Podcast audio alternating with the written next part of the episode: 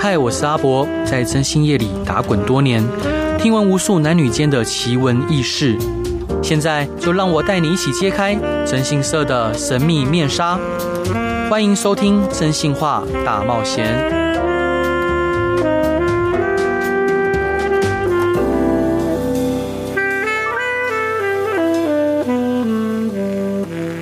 Hello，各位亲爱的听众朋友，大家晚安，欢迎回到飞碟电台，收听由我真心社阿仔所主持的《真心话大冒险》。每周一到周五晚上十一点到十二点，用声音、用故事、用音乐陪伴你。我跟各位报告，今天我邀请到的来宾是我一直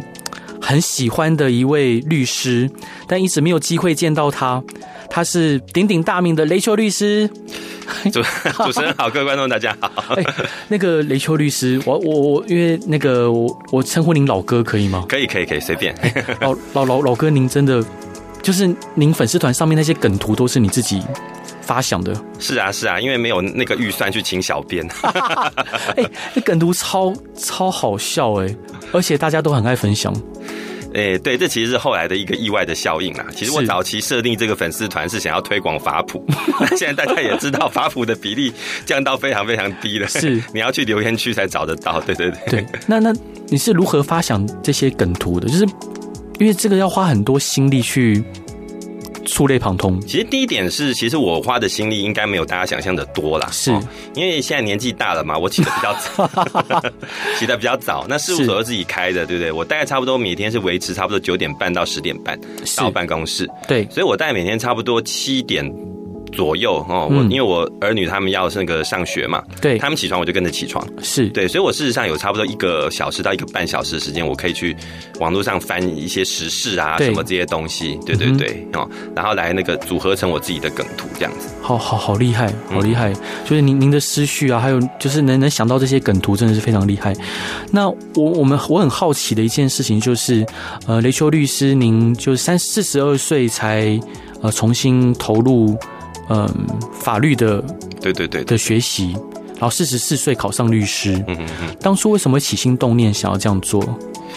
嗯，其实我一开始其实并没有想要考律师、诶，对对我一开始是想说啊，去念个第二专场，啊，对，因为那个更早，其实这个想法更早以前就有，嗯，因为那个可能大家不知道知不知道，就是历史上有一段故事叫做是 历史，啊，呃，就是所谓的这个分红费用化，对，对，那个时候实际上所有科技我们的这种从业人员，事实上薪水都是大大降价，大降价，对对对，我大概被自己估算了，大概年薪剩二分之一或三分之一之类的吧，是是这种是感，觉，那所影以响很大，对，所以那个时候其实其实大陆那边哦，嗯就是、呃有很多人在招手啦。对哦，对对对。那那个后来就想说，可是我那个时候其实小孩子都还小，嗯，对我就想说那个要这样的抛弃妻子去那个那边嘛，哦去对岸嘛。 是后来想想就是想说算了，那还在台湾找，就先暂时接受低薪。对那当然其实也不算很低啦，只是说比那嗯个以前的薪水要低。对，那。后来想一想，就是说，那既然因为分红费用化之后，其实老板也不敢那么操你， 没错，没错，没错，对，所以说后来就想，那就利用剩余时间去念个书好了。哇哦对，那只是说那个这件事情，因因为中间有一些事情一直拖了很久，对，对。那后来就到了差不多四十几岁的时候，就想那再再不念来不及了，是哦，就赶快就开始去去想要去念书。对，然后念了之后，其实就跟老婆讨论，哦，就说哎、要不要呢？不然就考考看好了，对，哦，然后考考看呢、他就说 就考到 了。那对，他就对，他就他就说，那不然你考两年嘛，考不上的话就考两次哦，考不上那个你就回去当你的工程师主管，嗯对。对，然后他后来就是，那后来不然不小心一年就考上了嘛， 一啊次就考上。那考上之后，那后来我就想说，那不然头都洗下去了，要不然嗯开、开业试试看。他说对好啊，那你就开业试试看啊，对对，不然你就回来当你的工程师主管。是就后来就一路变成到现在这个样子。哇，超酷的。老哥，您什么星座啊？我是射手座。射手座，爱好自由的射手 座。哎、可以这样子讲，对，所以我是所以我一向那个跟老板之间的向上管理都不太好，是，那我可以冒昧问吗？就像您四十二岁，是回到学校读书吗？对对还是对还是空大？哦，回到学校读书啊，哦，嗯，是啊学校在福大，福大。对，就那个时候其实很辛苦哎、就是每天就是我那时候常常开玩笑，因为我那时候的那个工、工作在新竹对，哦，然后我们家靠近新，就是我们大家靠近新店啊，都要我都要从新店家新店交流道对，上去哦，对，所以我那天的那个，然后我我我都在戏称我的工 作是三星，是三星二意这样子。嗯三哼哪三个星呢？嗯新庄、是新店、新竹。新竹 对是，哎对对对而且新庄那边超塞的，你很多时间花在通勤上面呢。，对，所以我后来就改变，我后来就想说，算了，嗯我干脆去坐坐高铁好了。是，所以后来有一阵子，我事实上是把车子停到板桥车站，然后坐高铁通勤。对，对，因为三星其实不太不太 work。对， 是，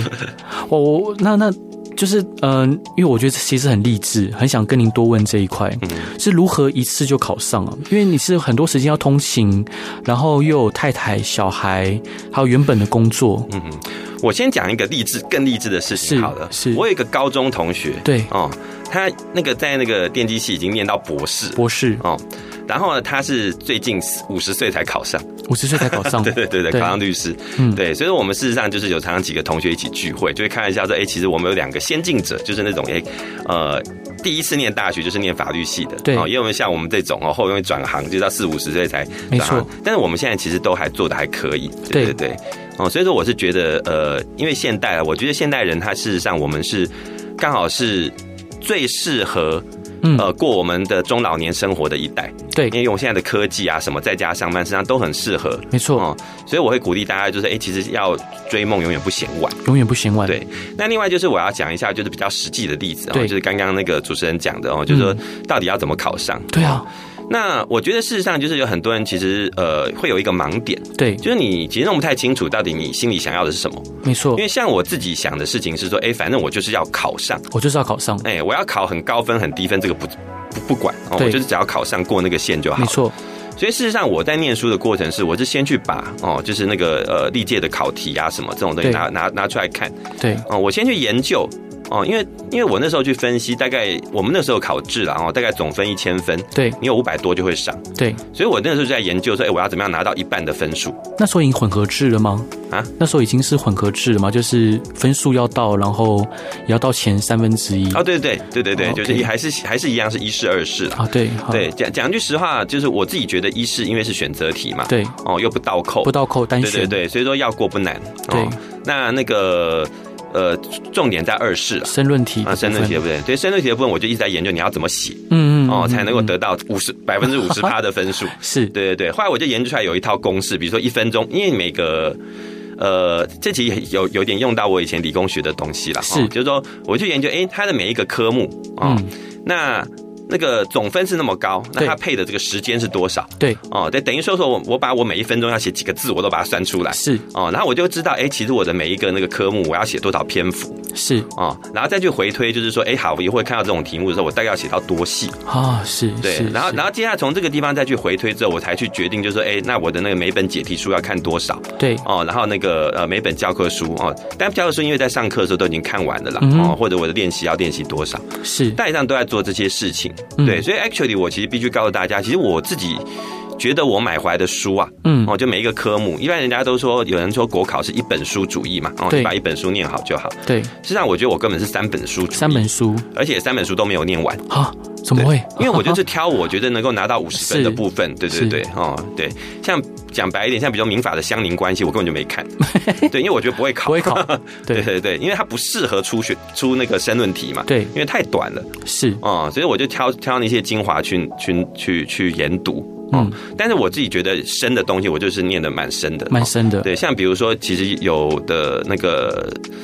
呃民事诉讼法，他们其实不太注重就是所谓的这种秋派的学说是哦，但是事实上，哎、看可能他比较对我的胃，我就其实念的蛮细的。嗯哼哦，所以哎、可能我刚好我那一届的运气也蛮好的，应该是是有秋派的老师在里面嗯哦，所以我就毛起来把它写了一 大堆，对，结果民事诉讼法考得非常好，哇哦对对，所以事实上也帮帮到那个上榜很大的忙嘛，对那时间的分配呢？因为你那么忙，又要顾小孩，然后嗯，因为讲句实话，就是后来到那个后最后的九个月，我实际上是全职啦。嗯嗯，因为那时候其实刚好跟公司有一些辞职哦，所以后来就离职。没错那那个那九个月，其实我必须讲，就是你真的必须要非常努力，才能看起来毫不费力这样。是哦没。错对可能很很多人觉得哇，你的优先级好厉害，就是考上了哦。对对，其实。嗯，我觉得我那时候其实还蛮辛苦的耶，就是全职的那个九个月，我每天是八点钟我就到福大图书馆嗯哼哦，然后就就就就开始念书哦，是然后中间也是在附近就随便吃一吃。是，然后念到他关门，他也差不多十，因为他十一点关门嘛，我就差不多十点多就回来。对，回来之后洗洗个澡或干嘛之类的哦，再弄一弄，哎，那个看一看小孩。其实他小孩这时候多半睡了哈、哦，大概是差不多十二点的时候，我就带进去开始看书，是然后看到两点，嗯哼，啊、然后看完之后，哎，第二天早上起来大概是六六六七点的时候起床，跟着小朋友一起就送小朋友上学，我就顺便去图书馆。哦，我我以为嫂嫂子会帮你送小孩上学，结果还要哦，就他送一个，我送一个啊他送嗯、他们是念是念不同是学校，了对对解对。所以，所以说，事实上，我每天念书的时间是非常非常长的，至少在那个九个月，九我个认月，嗯我认为我应该是除了这辈子除了考，因为我们以前是联考制嘛，哦是那除了考那个大学联考，啊除了考研究所啊，嗯大概再来就是考国考，再来是对我人生最专注在念书的时候，对是对对，还好结果还不错啦，对。是，所以呃，雷秋律师，像您考上律师之后，对您的生活跟之前有什么不一样？是更自由了呢，还是哦，其实差很多哎、哈对对，但是第一个最显著的差距就是薪水变少。啊，薪水变少了？对，其实 actually，其实科技业至少在我的年代哦还是是非常非常恐怖的，是是是对对是对是对哦，那呃，可是我觉得就是以前啦，哦，虽然说我已经当到主管了，但是我其实有蛮深刻的体的感觉，对就是说，哎，其实我觉得那个到底是一个城堡对，还是一个牢笼是哦，是其实都要是看你每天的心态。对有时候我在事情做很顺的时候，我就觉得哇，到了那边去，哇，这是我的城堡，这是我对的啊、哦，这是我的员工哦，这是哦，但不是我我请的，因为我只是主管而嗯已，但是我可以嗯对他们指挥监督嘛，是哦，对，就有一种成就感。对哎但那事情很不幸的时候，我就非常非常想要逃离，对哦，就觉得说射手座哎对 对对，对哦这是我的那个 K 局这样子。是哦但是到了律师就比较不会有这种感觉，因为毕竟事务所自己开的哦，嗯就是事实上我自己底下现在也养养了好几个人哦，就对觉得说，哎，你其实不能乱逃对哦， 不不不能逃走，对哎，但是呢，我可以自己去舒压是哦，我不再需要就是说，哎，我还要跟老板解释，哎，我们以前是规定嗯哦，其实我后来才知道，劳基法其实特休是不需要写原因的，是对。可是问题是我们以前老板都一定会问，一定会你就问你就要写原因，就是你是就要请特休，请你自己的假，你也要写原因。对但我现在不再需要做这些事情了，没我错今天只要不想上班，我就打电话跟秘书 讲，对我说，哎、对对我说我今天在外面，你有什么事就找我，对对，就是。所以，我常常现在就跟我老婆讲，我现在虽然是七天二十四小时都在工作，对但 actually 我也是七天二十四小时都在放假，对嗯，端看我当时的心情如何。嗯哼，其实对我的个性来讲，这是一个很好的调试，很好的调对试对，所以说虽然说那个一每年赚的是比以前少，没有啊错，但是我觉得其实至少我目前觉得是值得。对就生活上你觉得是比较满足，而且是你比较喜欢的样态。对啊，你看现在那个我的小朋友打个电话说，哎，你能帮我送什么东西去？ 呃，我不太需要请假，我就送去。现在现在这些杂事都是我在做，是反正我老婆就是没没有办法这样子，因为她在公司里。是，老老哥冒昧请教您，孩子最小的现在多多小、啊？最小的高一，高一。呃，大的高三。哦，是是，也也快要可以放松了。其实我自己觉得啦，就是小的那个我应该已经毕业了，因为小 男男生应该已经不太想理我哦了。哎是是是对对是对。好，那雷秋律师第一段你想分享给各位听众朋友的歌是什么歌？呃，我觉得就是呃，可以放那个《Last Christmas》，谁谁的歌呢？那个是呃、以前有一个乐团叫做混，好 好老， 是对，你们还记得吗？我不记得 对对对所以对，说他他这乐团叫混就是 W W H A M 哦啊我是们我们以前翻成轰，就是轰的一声这种，是对对对对，好啊，那我们就一起听雷秋律师想分享给大家这首歌《Last Christmas》。Hello，各位亲爱的听众朋友，欢迎回到飞碟电台，收听由我真心是阿宅所主持的《真心话大冒险》，每周一到周五晚上十一点到十二点，用声音、用故事、用音乐陪伴您。今天非常荣幸能邀请到我很敬佩的一位雷修律师。嗨，嗨，你好，对 我真的很爱看他的粉丝团，我是他的小粉丝。那雷秋律师，因为我们做征信社啊，就常常会遇到就是客户他有收证的需求，嗯那最常见的又大以外遇收证做大宗。那很多客户最近会问，其实从呃，就是从通奸罪废除之后，那很多客户会问说，那现在通奸罪废除了，那我们还有收证的必要吗？然后，当然，半年前约莫半年前有一个判例，就是台北地方法院有一位法官在判决书里面就直接认为配偶权是不存在的。 对对对，嗯，那这件事情您怎么看？其实我想要先意外讲一件事情，是就我自己的想象，我以为真心社的生意应该不会受到影响才对，是对，因为那个侵害配偶权有各种等级啊，对所以你当然要知道，就是到底他那个你的呃另一半在外面跟人家做什么事情没嘛。错，而另外一个角度来讲，你现在就是没有像通奸罪一样，就是非要做那种呃呃某种器官结合的啊动作，是没所以你错就不需要冲进去啦，这样应该危险度更低才对啊。是这是我的想象了哦。嗯那么回头来讲一下那个刚刚那个法官的一个想法哦，对事实上某种程度上来讲，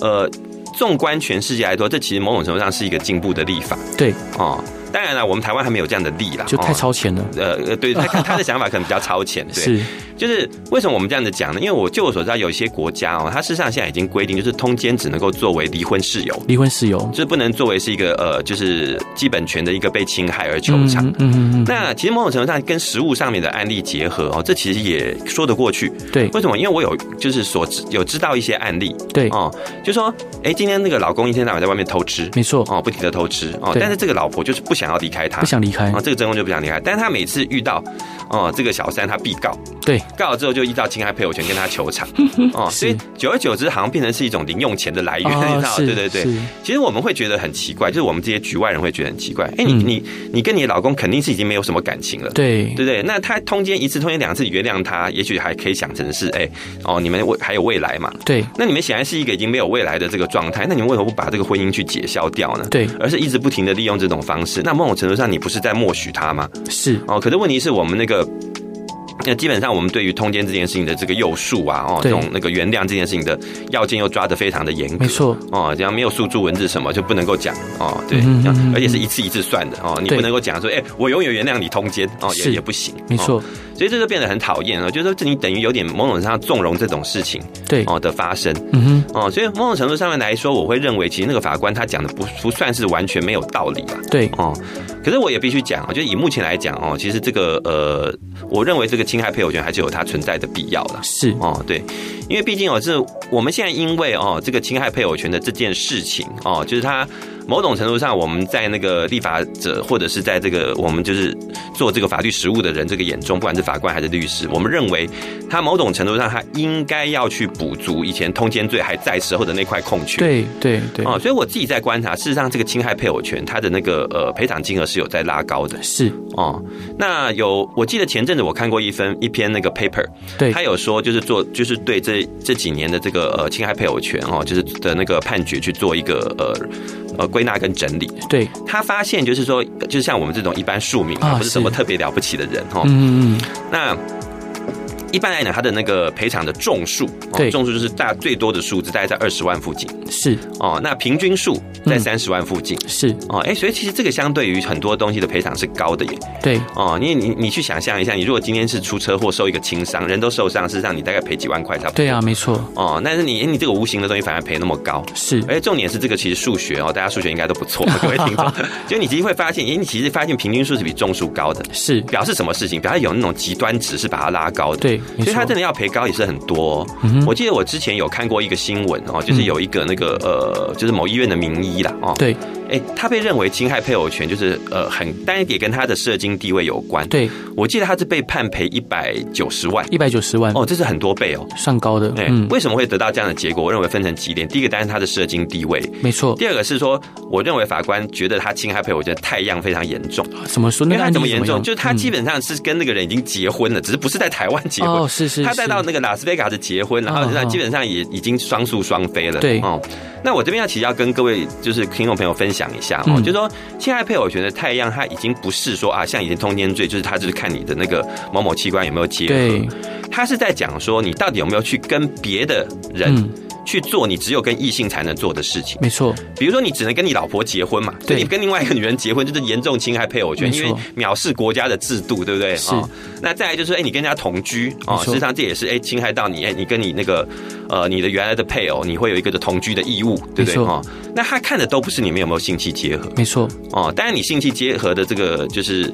呃程度啦哦，嗯一次几次当然会有差。没错，哦，可是各位有没有想过一件事情？嗯哦，就哎、假定你今天是男生哦，跑出去就是乱来哦，嫖对妓，你不是也有性器结合吗？也有，可是问题是，那个从来没有一个法官判这个是侵害配偶权，是因为他不认为那个是侵害配偶，就是说，哦，就是说，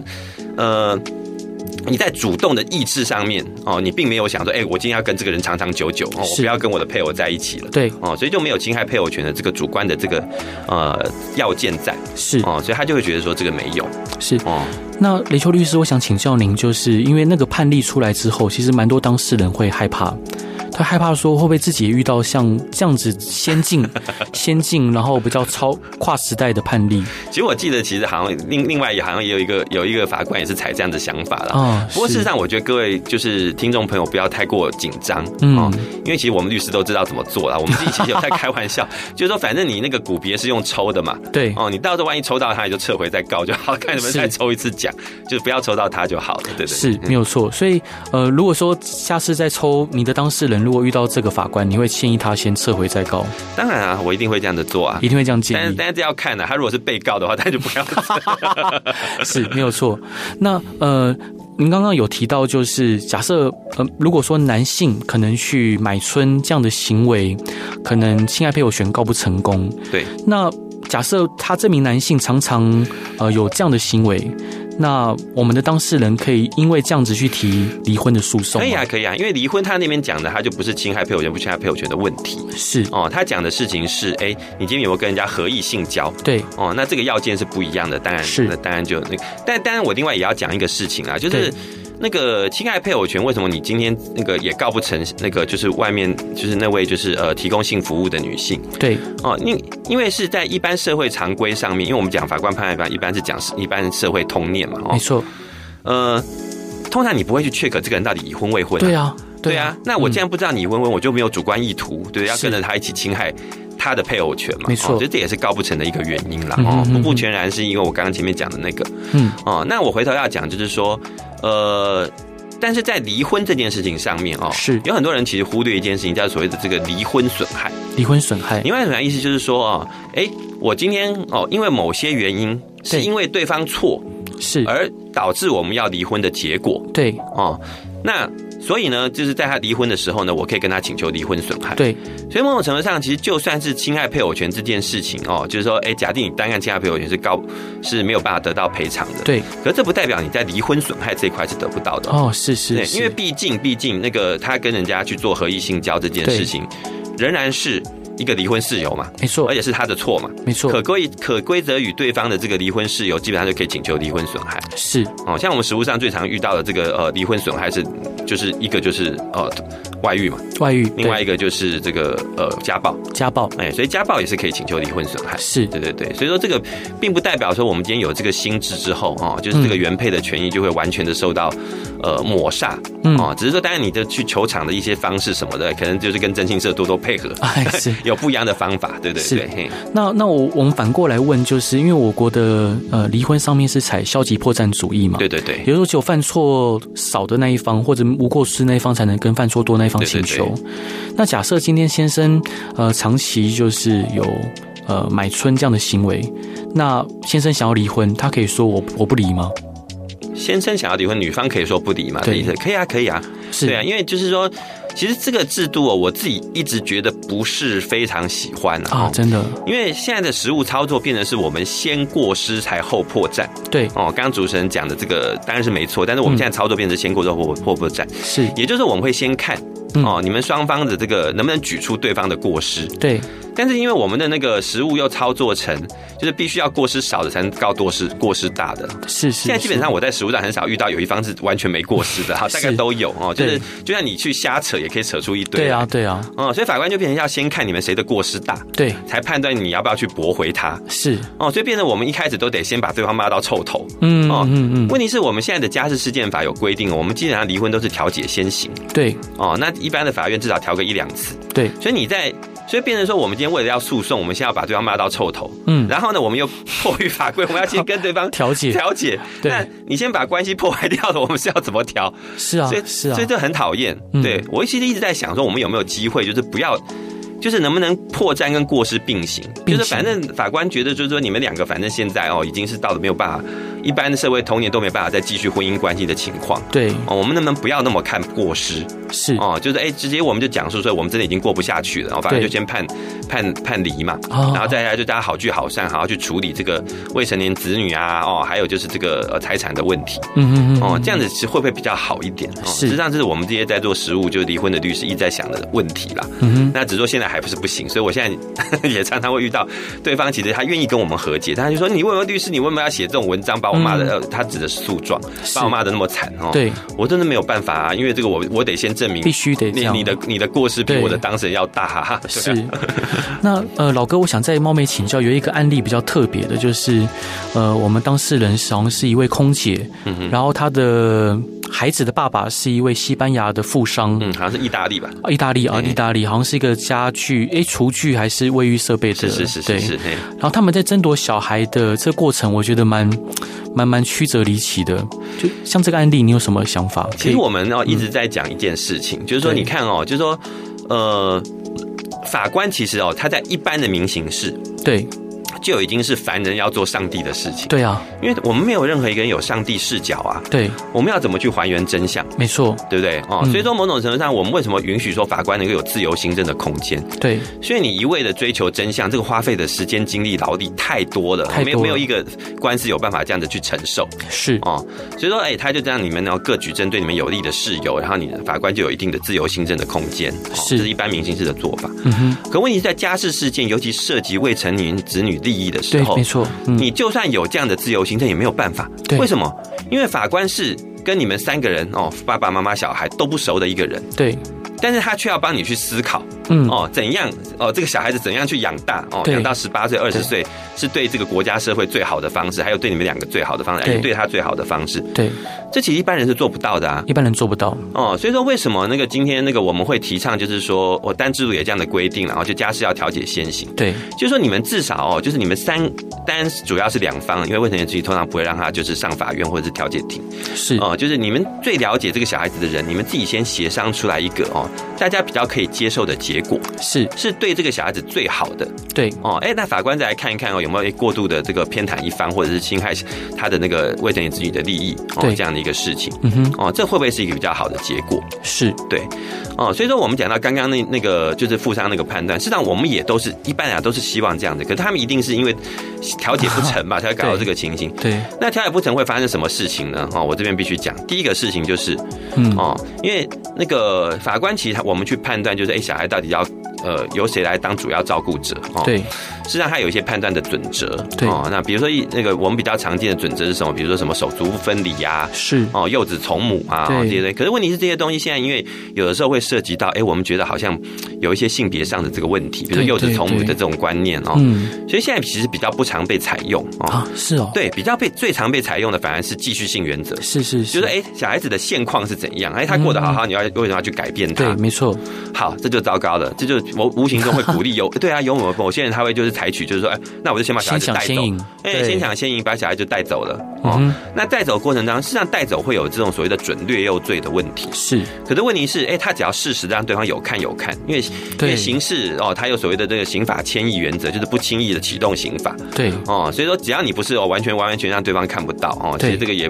就是基本上刑事也不会出，也不会发动了。是，哦没有错，可是这就变得很不好的一个现象。事实上，我们都希望哦，就是哎、你们法官的想法哦，或者法院的想法，基本上我们现在其实都走的比一般当事人还要再先进。嗯哼，他会是觉得就是说，哎、你们今天哦，父母跟小孩，他是不是有三条直线嘛？没错，他会觉得就是说，因为你们离婚事实上只有断掉你父母中间那条直线嗯哼，哦，你们的婚姻关系解消没有关系，但是你们亲子关系没有解消啊。，对，所以小孩还是要跟你们双方哦，至少有这个。呃，不要不能说完全平等啦，至少要有足够的这个哦定时定量的会面交往时间，是，沐浴在你们两个共同的爱的这种底下，他才能顺利长大，不是吗？真的还有爱吗？哎、可是问 呃我哎、可是是理论上你们要啊，不然对你当初为什么要生小孩？你不能因为恨对方，没错你，就把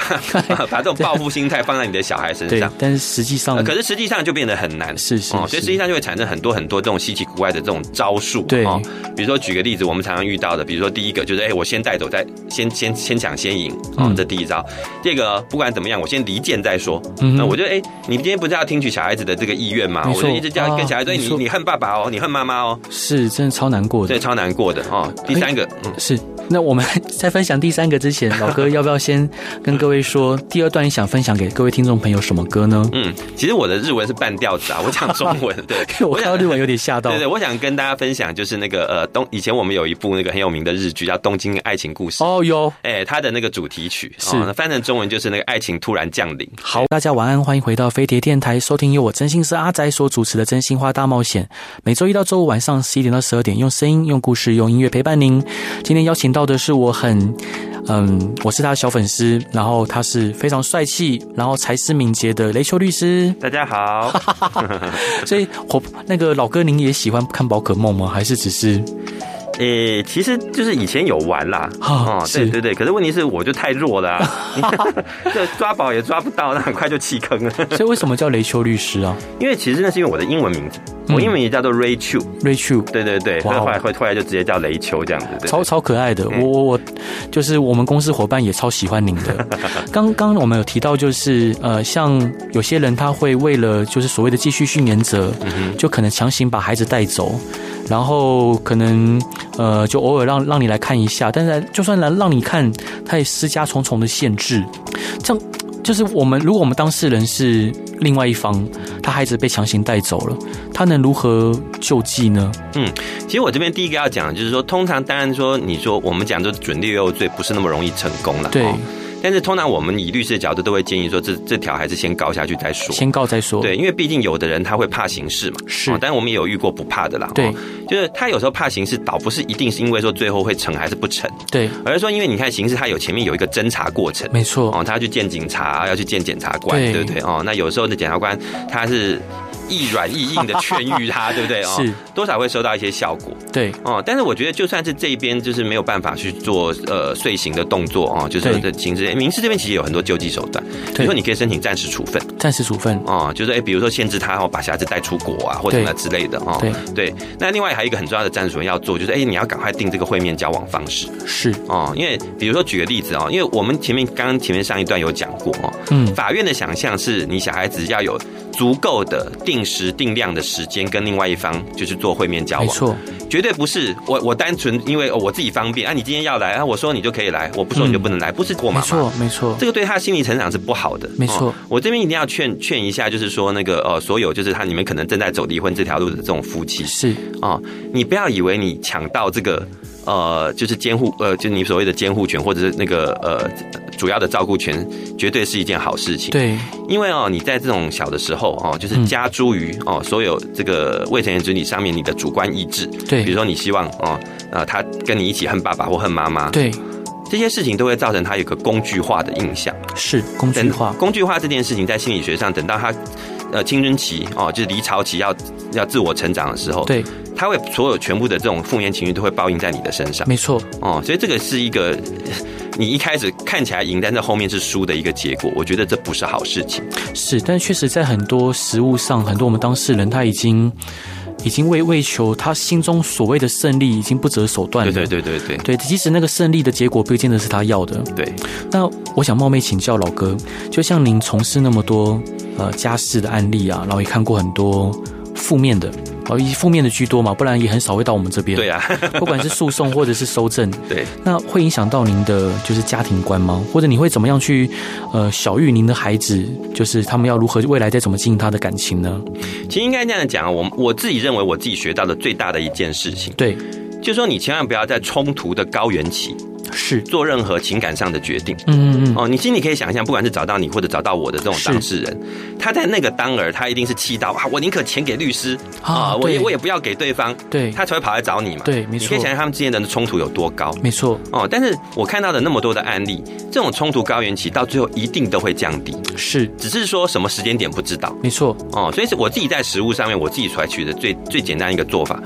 呃，大家都朗朗上口，但我觉得很多人做不到，就是陪伴。陪伴对，嗯哦，哼对小孩，我实际上也现在也是采取陪伴的态度。是对你没有办法去控制他人的情绪，说啊，你现在就给我哦，在调解里面 哦，就是打平心静气，给我静下心来跟对方好好谈，为了你的小孩子好。你这样讲，没有人会理你啦。嗯哦，所以你能做的事情就是用各种方法、各种手段哦是哦，就是想办法陪他走过这段高原期，对，等他自己慢慢的想通，慢慢复原。也许哦，也许法院也有一些资源啊、哦，嗯去哼上心理咨商师，上一些课什么之类的对哦。哎，这个他走过高原期之后，他其实自己会哦恢复过来。恢复过来哦，然后呢，哎，渐渐就可以进入这种这种就是所谓的这个呃，咨呃，咨商和协调的这个模式。对我自己在经营家庭生活，实际上也是这样子。哎是其实我以前哦，就是我会觉得，我我自己觉得以前我可能是个霸道的爸爸，啊，真的啊对，因为我会觉得就是说，哎，为什么好像这个那么简单的道理都想 不通？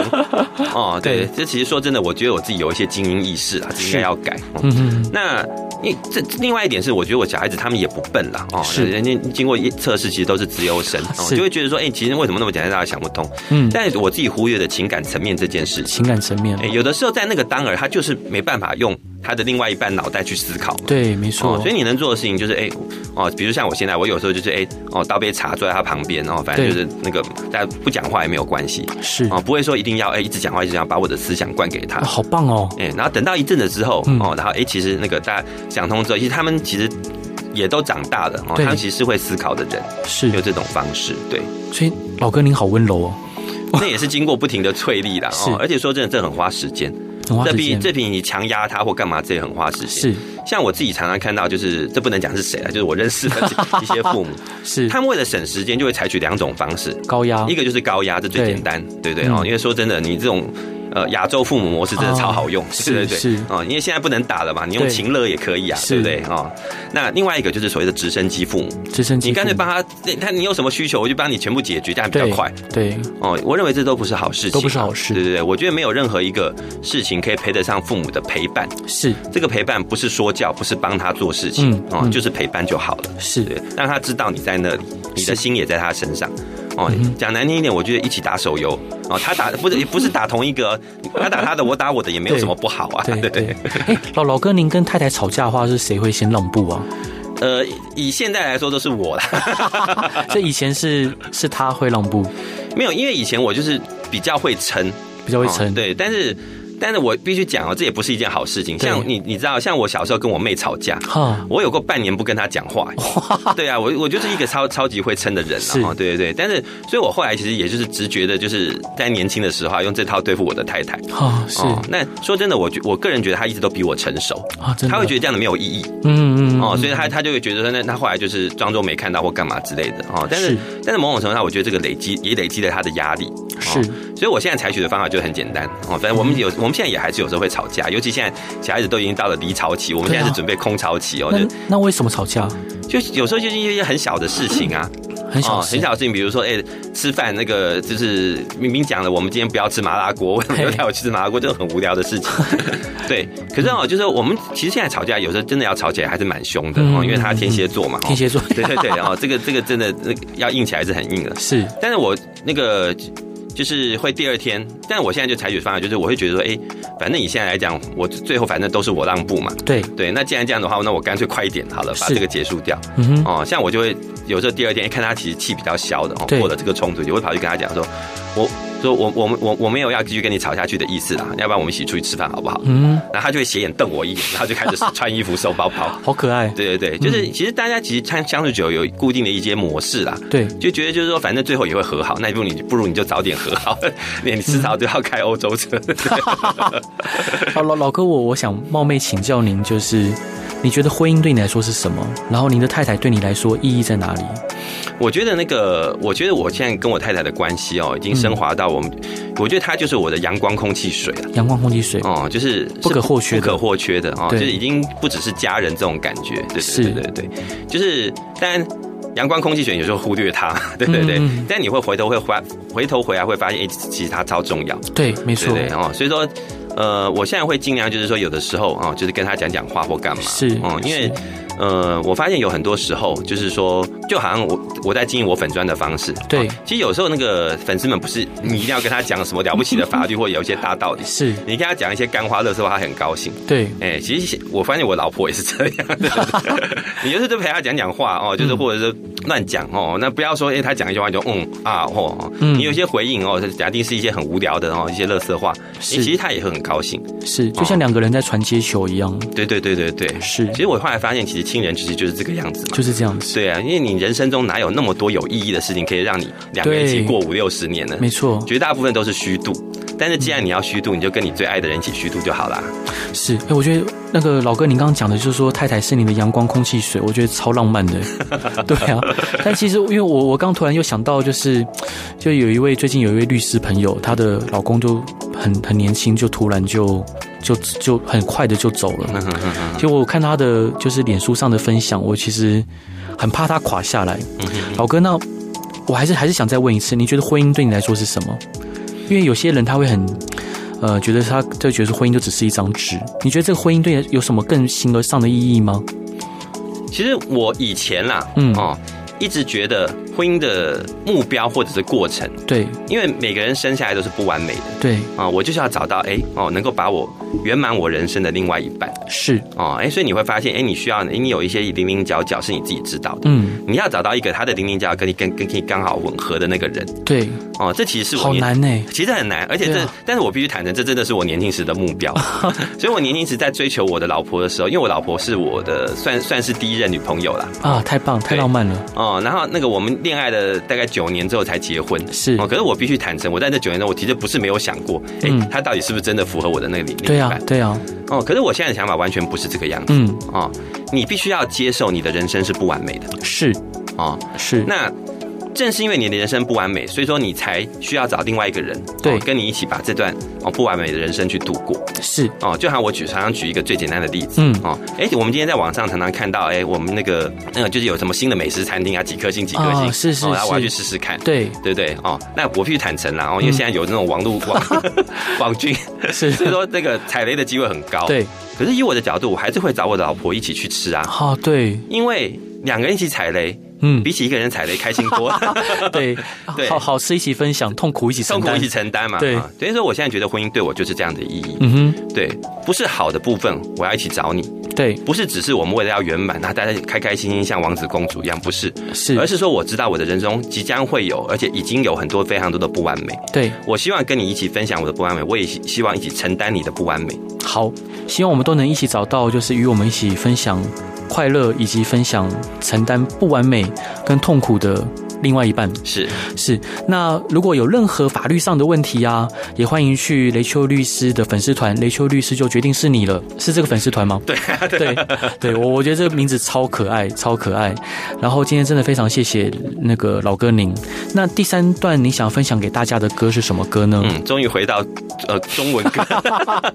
是 对，我想分享就是呃这首歌其实很多人唱过了，但我个人最喜欢殷正阳的版本，殷正阳的版哎本，就是野百合也有春天。哇哦，好，那就如果各位朋友有任任何呃想要问雷秋律师的，都欢迎去他的粉丝团。也谢谢各位听众朋友呃今天的收听，也谢谢老哥，我能见到您超开心的，谢谢，谢谢就像谢谢就像小粉丝看到就是很敬佩的对明 星，不敢不真敢的不太敢太。感谢你了，好吧？那我们就一起来听殷正阳的《野百合也有春天》。是，谢谢大家，好，然后大家晚安，拜拜。拜拜。